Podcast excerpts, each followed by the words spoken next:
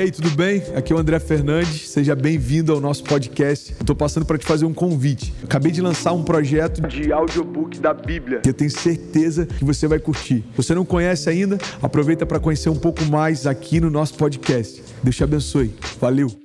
Mais um recorde mundial foi quebrado essa semana.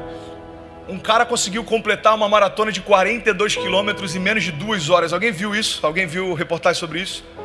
Era um keniano, claro, porque eu não sei qual a genética que eles têm, mas é impressionante.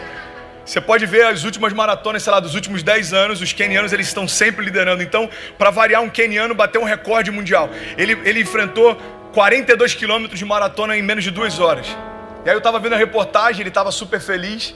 Ele estava tão animado que ele chegou a comparar o marco histórico que ele fez com a primeira vez que o homem pisou na lua, só para você ter noção de como ele estava animado.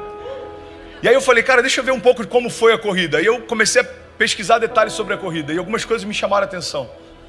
A primeira coisa que me chamou a atenção é que para que ele conseguisse bater essa, essa meta, para que ele conseguisse romper com esse recorde, 40 e poucas pessoas foram junto com ele ao longo da jornada.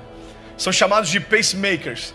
Então eles eram divididos em grupos de sete e eles iam ajudando a ditar o ritmo ao longo da maratona porque ele está lá focado em vencer, ele está lá focado em chegar no final. Só que existem pessoas que estão lá focadas em ajudar e dar para ele o ritmo certo que ele tem para chegar até lá. Tem alguém que já está entendendo isso? Diga amém. Então ele pode ser o melhor do mundo, ele pode ter o melhor preparo, ele pode ter a melhor genética, mas ele precisa de pessoas junto com ele, ditando o ritmo, dizendo: você não vai parar no meio do caminho, você não vai desistir aqui, Ei, ainda existem alguns quilômetros para você enfrentar, você não vai parar até que você chegue na linha final. E aí eu fiquei vendo mais alguns detalhes e outra coisa me chamou a atenção. Além dos pacemakers que vão ajudando a ditar o ritmo, foi um carro elétrico na frente também. E esse carro ele ia projetando um, um facho de laser. Um facho ou um fecho? Tanto faz, whatever. E ele, ele ia projetando um, um, um facho de laser para que o corredor soubesse qual eram as melhores partes do percurso para ele percorrer. E eu fiquei olhando aquilo e falei, Deus, a nossa jornada de fé é exatamente como uma maratona. Tem muita gente que está cansada porque está achando que tem a ver com velocidade para chegar lá. Não, a nossa jornada de fé não tem a ver com o quão rápido a gente vai chegar, mas tem a ver com a gente chegar no final. Porque não, não é tão importante quanto começa, é importante como termina.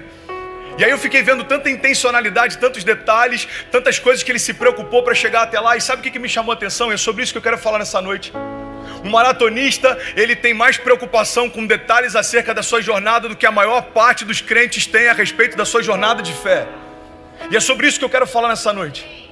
O tema dessa mensagem é você precisa escolher, porque antes de você começar a correr, você vai precisar escolher algumas coisas para a sua jornada. Você vai precisar escolher os seus conselheiros, você vai precisar escolher os seus combustíveis, você vai precisar escolher quais são os próximos passos. Você vai precisar escolher quais guerras vale a pena lutar. Você vai precisar escolher quais portas você precisa entrar. Você vai precisar escolher quem é que te mantém de pé, quem te justifica. Você vai precisar escolher quem provê sobre a tua casa. Tem alguém que está entendendo isso? Diga amém. E é sobre isso que eu quero falar.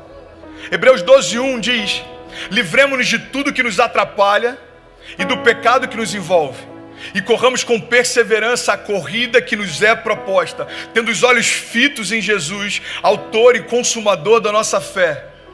Porque ele, pela alegria que lhe fora proposta, suportou a cruz, desprezando a vergonha e assentou-se à direita do trono de Deus.